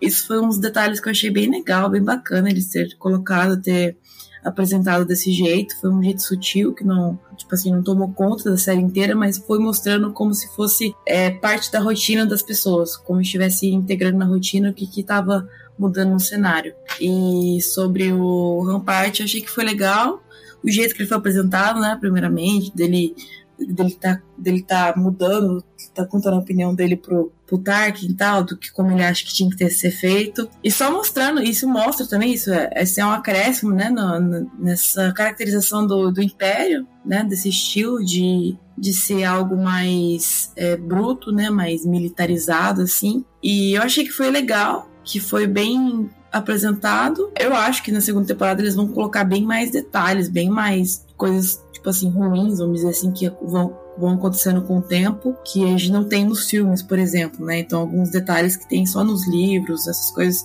que a gente acaba lendo de como que era a convivência, como que era a rotina, mas por hora, assim, o que foi apresentado na primeira temporada ficou bem legal. Eu, eu gostei, resumindo. Daniel, o que, é que tu achou, Daniel, da ascensão do Império e do Rampart? É, vamos lá. Começando pela ascensão do Império, achei que foi pouco. Eu queria ver mais. Eu, eu, eu assisti a série e queria ver isso. E ficou só nos detalhezinhos. Cada episódio era, era migalhinhas. Ó, tá tendo um pouquinho aqui. Ó, tá tendo isso aqui. Eu queria mais, queria ver mais isso. Era uma das coisas mais interessantes que tinha na série, né? Vão tratar desse período, ascensão do Império tomando o lugar da República. Então, isso daí era o principal chamariz para mim na série. Teve, mas eu queria que tivesse mais. E o Rampart, para mim, era, era um figurante. um figurante que tava ali. Para mim, o Crosshair tirou, chamou toda a responsabilidade para ele. Ó, o antagonista sou eu, o Rampart é o figurante que tá ali, que é o representante do Império. Eu achei que ele teve, ficou muito como figurante mesmo, ficou bem ali no baixo dos panos. Talvez na segunda temporada ele puxe mais a responsabilidade de, não, eu sou o vilão, sou eu mesmo, mas ele passou meio que despercebido. Não era o carinha do Império que tava ali mandando. Não fedeu nem cheirou pra mim. Uhum. E aí, Kátia? Olha, essa é, sem dúvida, uma das, um dos aspectos da série que mais me atrai, mais me chama a atenção e que eu acho que eles estão fazendo até de maneira mais bem feita. Embora mais a conta-gotas, digamos assim, doses meio a prestação, mas eu acho que estão mostrando muito bem, desde como eles vão dominando a população, seja é, pelo dinheiro, seja por limitar o deslocamento sem que você se identifique, seja em mundos específicos, tomando conta politicamente ou tomando conta dos recursos. Então, em cada lugar que eles vão mostrando, vão mostrando um aspecto dessa dominação. É, e acho que estão fazendo isso muito bem. E o Rampart, ele representa bem aquele fascista arrumadinho, que é assim educado e que é o pior tipo porque é o que vai fazer as maiores barbaridades sem você se dar conta. Quando se dá conta, é tarde demais. Ele já mandou assassinar alguém e pôs a culpa no opositor, sabe? Já prendeu criança. Uhum. Enfim, então, assim, eu acho que eles estão pegando todos os pontos essenciais e acredito que depois a gente vai ver mais mundos, porque nesse período aí, até chegar lá perto de Rebels, a gente tem muita coisa para ver ainda do, de destruição do que o Império fez. Então, para um começo aí de, de, primeira temporada, eu acho que eles já mostraram bastante coisa, mas eu imagino que ainda vão expandir isso muito mais. É uma das coisas que mais me chama atenção na série. E eu não vou dizer que, que, embora eles mostrem aos poucos, isso me incomode, porque eu gosto ao mesmo tempo de que eles mostrem como a pessoa comum é, tá pega no meio da situação e ela vai passando pelas coisas que estão acontecendo e vão mostrando por esses olhos, mostrando pra gente o que está se refletindo, né? Os próprios clones, e, e acaba, a gente acaba vendo como a visão do Império é muito mais de descartável. Então, para eles é mais importante ser mais barato, ter mais quantidade é, para que eles possam descartar mesmo essas pessoas. Então, são peões lá para morrer, né? E, e, os números e que importam. Os clones já são caros, mesmo com a questão do chip, eles já vêm meio que com uma formação anterior que pode não ser interessante e que a gente vê que nem todos acabaram sendo né, 100% moldados pelo chip inibidor, então vai se tornar um problema, mais um motivo para eles eliminarem. Então eu tô, eu tô gostando muito de como estão mostrando isso. E não me incomoda que seja aos poucos. Eu, eu prefiro ver realmente aos poucos que desenvolva devagar e a gente vai tendo o gostinho de vendo isso pouco a pouco acontecer. Muito bem.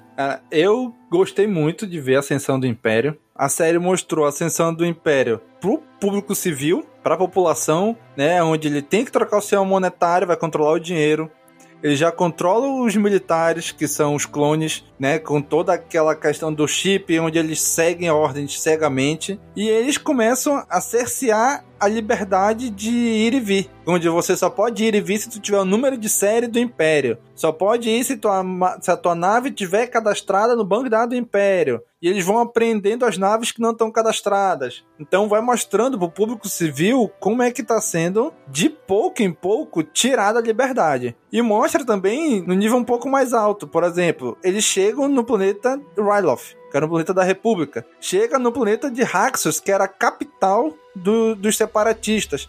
Ou seja, o Império tá chegando em todo lugar. Como eu já falei em algum Caminocast passado, não teve vencedor as guerras clônicas. A gente sabe que não teve vencedor. Quem tá dentro do universo acha que quem ganhou foi a República. Mas a gente que tá aqui fora sabe que nem do lado ganhou. Quem ganhou foi só o Palpatine. Onde ele tomou a República, destruiu os separatistas e tá tomando conta de tudo agora. Então essa ascensão do Império foi, eu achei bem interessante mostrar isso. Como um governo ditatorial chega ao poder. Né? Geralmente o ditador ele não toma o poder na força bruta contra o povo. Na verdade, o povo geralmente apoia os ditadores no início. Hitler foi assim, Getúlio Vargas foi assim. Então o Palpatine, ele chega, não, gente, eu fui vítima do Jedi, mas a minha determinação nunca foi maior, não sei o que e tal. Então ele chegou, ele faz aquilo acontecer de um jeito que parece normal, entendeu? Ele tá ajudando a população. E na verdade, não. É, ele tá ali pra realmente tomar o poder, não tá nem aí com, com o resto do povo. Então eu achei isso bem interessante mostrar. E o Rampart, bicho, é uma coxinha que tem, né?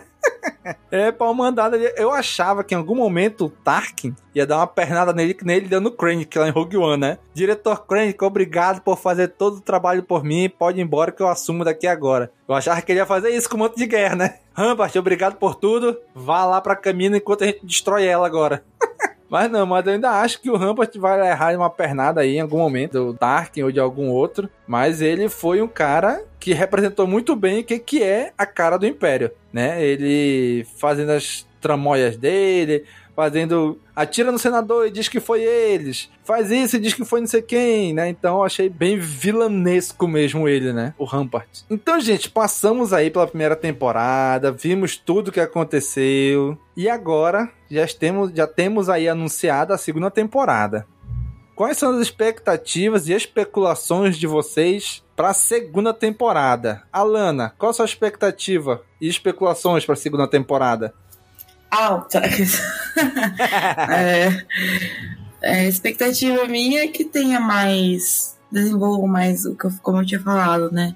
Botem mais detalhes em relação ao Império né? Coloque mais sobre a rotina, como foi, como mudou para as pessoas, como que o Império alterou muitas coisas nesse período. Uma especulação que eu tenho é em relação que vocês até comentaram ao Crosshair, né? Talvez algum, algum tipo de. Eu, eu espero que redenção, não, eu não gosto de redenção, cansei. Mas algum tipo de contato, algum tipo de amizade que seja, uma ajuda, algum momento que ele ajude o outro grupo, mas que vivam em uma harmonia, um equilíbrio, assim, que sabem que existem, mas não vão se cutucar. Mas tá ali, entendeu? Se tiver coisa ruim que o Corsair possa fazer, ele vai fazer. Mas eu acho que isso aí vai ser mais trabalhado, eu espero, né? Mais trabalhado, coloque mais detalhes. Tô esperando assim que tenha mais um desenvolvimento melhor da, da Ômega com eles, mostrando assim que ela, que ela melhorou, que ela, sei lá, ela aprendeu a usar várias armas, ou sei lá, aprendeu a fazer coisas diferentes, e se torne realmente quase que uma, uma trooper, assim, também, seria bem legal. Eu gostaria de, de referências, né, de, de personagens de outros momentos de Star Wars, desse umas,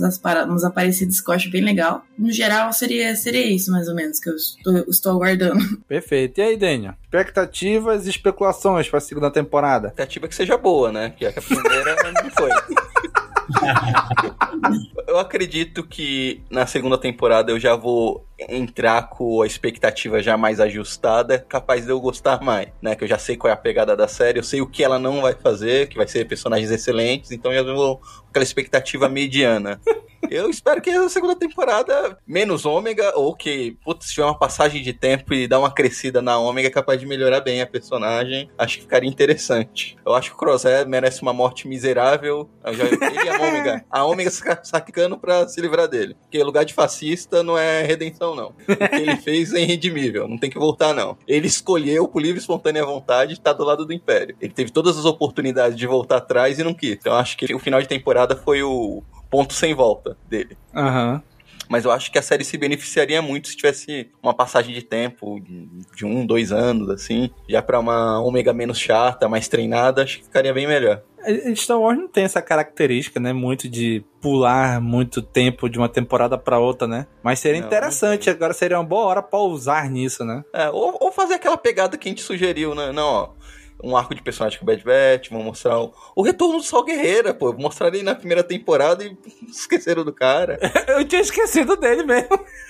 Ou mostrar um arco, pegar um arco contando o Rex, mostrando o Rex, deixar um pouquinho deixa esses personagens descansar um pouquinho, depois de todo o trampo que eles tiveram pra sair lá de caminho. Mas eu acho que vai acontecer. Tipo, teve dois episódios focados na Hera, onde eles quase apareceram. Eu acho que toda a temporada vai ter pelo menos um arco desse, assim, eu acho. Eu acho que podia aumentar isso. Então, ó, pega um. diminuir um pouco eles, ah, não, um arco pra Hera, um arco com as irmãs Martês. Caraca, geral até falar as irmãs da noite. Não, acho que não cabe, mas ficaria, seria interessante. Elas foram tudo dizimadas. pô. Ah, dá um jeito. Você tem Irmã da Noite em Caravana da Coragem. Caravana da Coragem não, na Batalha de Endor. Kátia, especulações e expectativas pra segunda temporada de The Bad Batch. Olha, o Daniel falou aí de salto temporal e eu tava esperando mesmo que talvez eles fizessem algum salto temporal, não muito grande, mas eu acredito que façam, sim. É, mesmo Rebels tem, né? Em cada temporada você vê o Ezra um pouco muda o cabelo, muda, cresce pouquinho, né? Então eu, eu acredito que a gente vai ver a, a Ômega um pouquinho mais velha assim na, na próxima temporada. Eu não sei, tem coisas que eu gostaria de ver e tem coisas que eu imagino mais provável de, de acontecer. Eu acho mais provável acontecer eles continuarem é, esbarrando por lugares e, e, mostrando assim de maneira indireta, mas eu acho que pode ser que eles foquem também mais em alguns mundos, que nem por exemplo nessa primeira temporada a gente teve um arco muito bem feito e começado e terminado de caminho, né? Então a temporada já começa lá em caminho mostrando como é que fica a situação logo depois né, da ascensão do Império e a gente vê durante a temporada todinho o que vai acontecendo até aquele final triste lá de caminho. E tem vários outros mundos em que acontecem coisas grandes, assim como no mundo dos Lassate, como depois Jeddah, enfim, vários lugares que eles podem passar e, e tentar mostrar como é que foi é, essa tomada do, do império de maneira um pouquinho mais aprofundada, além de ter esses pequenos arcos, assim como vocês falaram, tipo de Ryloth, que provavelmente vai aparecer de novo também, vai acontecer mais coisa por ali com certeza. É, agora, uma coisa que eu gostaria que eles voltassem um pouco, mas que eu tô imaginando que vão demorar a abordar de novo, é a questão do que sobrou de caminho, de para onde foi a coisa da clonagem, para onde foi a Nalacê. Isso eu acho que apesar de eu querer ver, eu acho que vai ficar muito bem guardadinho para muito mais para frente. Não acho que eles vão tocar nisso tão cedo, mas em algum momento vai voltar. Mas é capaz de nem ser na próxima temporada, capaz de ser É, só lá bem mais pra frente, né? Vai ficar só aí essa essa pulguinha atrás Aham. da orelha pra gente ver lá na frente, né? Mas basicamente o que eu espero é isso. A Omega um pouquinho mais amadurecida, um pouquinho mais velha, mais integrada ainda no, no esquadrão. Acho que po- pode ser que eles cruzem com mais clones e talvez comecem a cruzar mais com é, núcleos é, incipientes da rebelião, da futura rebelião, né? Então, eu acho que é uma coisa que também podem abordar. O próprio, como né, vocês disseram, Sol Guerreira, eu acho que ele vai aparecer mais. Tem a, a história lá com a irmã dele, então ainda tem como mostrar é, como ele acabou ficando aquele guerrilheiro mais extremista que a gente vê lá em Rogue One, enfim, né? Então eu espero que seja mais ou menos assim. Eu acho que tem possibilidade da segunda temporada ser melhor que a primeira, embora eu já ache a primeira muito boa, mas é uma tendência geralmente das animações amadurecendo e crescendo. Então eu acho que tem muita chance da segunda temporada ser ainda melhor do que essa. Não é muito difícil, né? Ah, senhor João Carlos Nicásio, quais as suas expectativas e especulações para a segunda temporada dos Malfeitos? O único no programa que tem nome completo. eu, eu não sou muito de especular Star Wars. Eu na verdade, não sou muito de especular e ponto. Eu não sou bom nisso. Não faço boas previsões. Mas The Bad Batch realmente me deixou com, tipo assim, um, um na cabeça, sabe? Tipo, hum. É, eu vou começar com alguns pontos que a Kátia já tocou, começando com essa coisa do salto no tempo. Eu acho que seria muito legal que a gente tivesse pequenos saltos no tempo, como a gente teve em Rebel Sim. Inclusive, eu imaginei aquele salto no tempo que teve algum início de temporada, não sei se foi terceira temporada ou quarta, que o Ezra começa com o cabelo raspado e ele já, já começa muito fodão, Sim, sabe? Já sim, começa foi na terceira, indo à frente e passando sabre, usando a força e tal. Eu imaginei completamente um, um início de segunda temporada com a Ômega é, é, já assim, Arrebentando com aquele arco, né? é, ou, ou arrebentando com arco, ou então ela liber- liber- assim, liderando algum plano e dizendo você por aqui, não sei o que, fulano faz isso, faz aquilo, e dando ordens, e de repente a galera é, é, fechando uma missão, assim, começa com um finalzinho de missão que ela tava liderando. Eu acho que seria muito legal ver esse crescimento nela, porque a gente já viu isso numa progressão muito boa no final da temporada. Ela se tornando cada vez melhor ah, ali com os joguinhos. Ah, e se a gente fizesse isso, uns planos que dava certo. Então, eu, eu gosto que a gente tenha esses pequenos pulos no, no tempo. Acho que, que faz bem pro desenvolvimento da história e dos personagens. Já sobre a parte das experiências de Império, eu já não acho que vai ficar tão esquecido assim. Eu, pelo menos, tenho uma impressão de que vai ter alguma coisa que vai ser mais trabalhada talvez a partir da segunda temporada, porque eu acho que ficou muito evidente a parte de que eles pegaram a Nala C e já, já separassem e disseram, ó, oh, você é importante pra gente, você político aí, não é. Então, eu acho que já pegaram ela, já, já mostrou aquela base, né? Já mostrou aquela personagem com a roupinha lá do Dr. Pushing, não lembro o dele agora, mas. É isso, de Mandalorian. Então, eu acho que já vai ter alguma coisa, já vai começar a mostrar ali essas primeiras bases que começaram a trabalhar com experiência. Ainda pensei mais, agora juntando com o que o Danny falou, que como o Crosshair assumiu a gadice, né? Que era um gado mesmo. então, talvez ele volte ali e o Império veja nele a oportunidade de estudar até novas experiências, talvez forçando a Nalacea a fazer, sei lá, o que for possível para tornar uma pessoa. Uh, isso vai um pouco de conflito com a ideia do Rampart, porque ele não quer mais que tenha clones. Mas por outro lado, ele levou a, a, a Nalacea ali.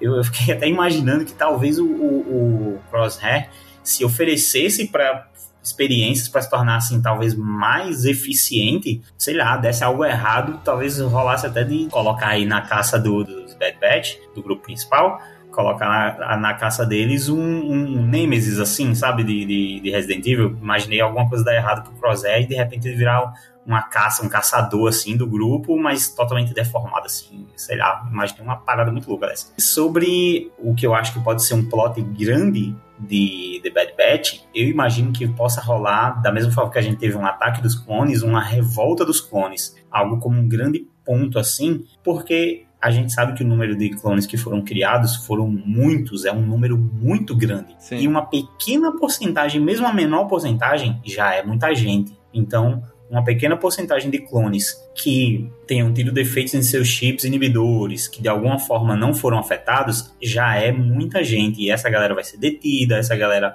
A gente já viu isso, né? Clones sendo tipo detidos. Lá em, em Ryloth, né? É, exatamente. Então a gente já viu isso acontecendo. É, isso é muito reforçado pelo Rex fazendo ali um papel meio fulcrum, né? Meio um, mandando missão, meio, ah, encontramos um clone ali, encontramos não sei o que ali. Acho que pode estar se desenhando sim uma, um futuro exército de clones contra clones, talvez uma parada dessa. Então a revolta dos clones eu acho que é um ponto aí a, a ser trabalhado a partir da segunda temporada. Então eu acho que as minhas expectativas para a segunda temporada de Bad Batch são altas por justamente por uma, pela primeira temporada ter sido tão bem, na minha opinião, desenvolvida, foi um, um, uma boa base. É, eles fizeram tudo direitinho aqui no começo e já estão prontos para dar alguns passos acima. Então imagine realmente algo maior. É, eu realmente acho que a primeira temporada de The Bad Batch funcionou melhor que a primeira temporada das outras animações de Star Wars. Com certeza. Imagina aí uma segunda temporada bem mais, assim, mais empolgante. Tem doido pra tudo. Cara, eu achei também essa primeira temporada de Bad Batch bem superior à primeira temporada de Rebels, a primeira temporada de Clone Wars. Cara, Clone Wars a gente foi gostar na marra, porque era o que tinha. não tinha outra opção, não tinha mais nada de Star Wars para consumir, só tinha isso e só ali pela terceira temporada que começa a engrenar mesmo. Então, The Clone Wars a gente aprendeu a gostar na marra. É porque é o que tinha. E depois, com o tempo que começou a melhorar. Bad Batch já começa muito superior comparado à primeira temporada de Clone Wars e até mesmo a primeira temporada de Rebels, onde era muito infantil também. Então, eu acho que Bad Batch já chega nesse nível um pouco mais alto. Eu acho que pelo fato de ser em streaming, isso ajudou também. Agora, assim, pra segunda temporada, eu queria muito ver o Crosshair de vez em quando cruzando com eles. Tipo, eles sendo forçados a trabalhar junto por algum motivo. Eu acho também que a Nala C vai ser deixada escondida ali. Até porque até a trilogia clássica a gente não vê nada de clonagem. A gente começa a ver de novo clonagem lá em Mandalorian. Então eu acho assim que ela vai ficar escondida por um bom tempo. Um plot que eu achava muito interessante seria mostrar eles, tipo, perto de descobrir sobre a Estrela da Morte. E não conseguirem descobrir. Porque a gente só vê que os rebeldes vêm saber da existência dela só em Rogue One. Em Rebels, eles chegam perto, mas não descobrem. Então eu achava interessante se o esquadrão, o Bad Batch, sei lá, topasse com alguma coisa, alguma, algum agrupamento de gente que tá construindo a Estrela da Morte, alguma coisa assim mas eles não chegassem a descobrir o que era. Mas pra gente que sabe o que quer, ia sacar. Puta, é a Estrela da Morte. Eu acho algo que pode, em algum momento, abordarem isso em alguma temporada da série. Eu acho que seria bem interessante. Uma missãozinha lá em Jeddah, né? Assim como quem não quer nada. Isso. Eu acho que é no, num dos livros de Rogue One, que saiu na época de Rogue One, mostra que eles estão construindo a Estrela da Morte e depois eles vão para um espaço bem mais longe. Tipo, eles estão construindo ali ao redor de Geonosis e depois destrói Geonosis e vão para um lugar mais longe. Então, tipo, sei lá, eles vão para longe e o esquadrão chega em Geonosis, alguma coisa assim, entendeu? Onde eles não veem o que aconteceu. Eu tava imaginando aqui que eu acredito que a relação do Crosshair com o esquadrão pode ficar um pouco parecida com o que a gente vê lá em Estrelas Perdidas entre a Siena e o Tane. Então cada um de Caraca, um lado é e de vez verdade. em quando se cruzando. É, um sabe que o outro tá lá, em algum momento tem que agir, em outro momento deixa fugir. Eu acho que a dinâmica deles pode puxar um pouco para esse lado. Interessante, interessante, é verdade. Mas, gente, é isso. Finalmente finalizamos nossa cobertura sobre a primeira temporada de The Bad Batch. Glória. Você, cara amigo. Você, cara amigo ouvinte, continue esse episódio aí na área de comentários. Diga aí o que, que você achou da temporada, o que, que você gostou, o que, que você não gostou, o que faltou, o que foi muito bom. Eu queria ver pelo menos mais um Jedi fugitivo da Ordem 106 aí. Não sei, né? Eu acharia legal também aparecer na segunda temporada. Mas, Alana, pessoal que quiser te encontrar pela internet, saber acompanhar seu trabalho em Star Wars, como é que o pessoal pode te encontrar? Pode me adicionar no Instagram, que é garota underline Star Wars, tudo junto. Aí eu vi que tem dois, mas o meu é uma foto que tem eu e ela tá escrito embaixo no Kenobi. Eu pretendo logo mais começar. Já tenho o canal, só não tenho conteúdo, mas os vídeos no YouTube também. Muito bem, link no post aí pro Instagram dela pra você acertar e ir na garota Star Wars certa. o link tá no post. Muito obrigado, Alana, por você aceitar o convite de estar aqui com a gente gravando. Já fica aqui aberto o convite para quando quiser voltar de novo, né? As portas estarão sempre abertas. Eu que agradeço, foi muito legal, foi bem divertido, curti bastante. Legal, que legal. Então, gente, se você que acompanha nosso episódio, que acompanha nossos programas, acompanha a gente, se você gosta desse nosso programa, se você acha que a gente tem que continuar, considere se tornar o nosso apoiador. É só acessar apoia.se barra castwars e a partir de um real você já pode estar ajudando a gente. E se você ajudar na categoria Mestre Jedi, você entra num grupo exclusivo com os padrinhos, com a equipe, com muita gente pra gente debater num espaço muito legal, muito sadio, né? Sem essas loucuras de internet, de hate. é muito legal, tem muito conteúdo que a gente divulga lá, a gente conversa, não só sobre Star Wars, sobre outras coisas também que tá acontecendo, que tá saindo, estão lançando. Então considere se tornar o nosso apoiador. E já sabe, né? Curte, comenta, compartilha, divulga nas redes sociais. Um abraço e até a próxima. Falou, pessoal! Tchau, tchau! Tchau, tchau!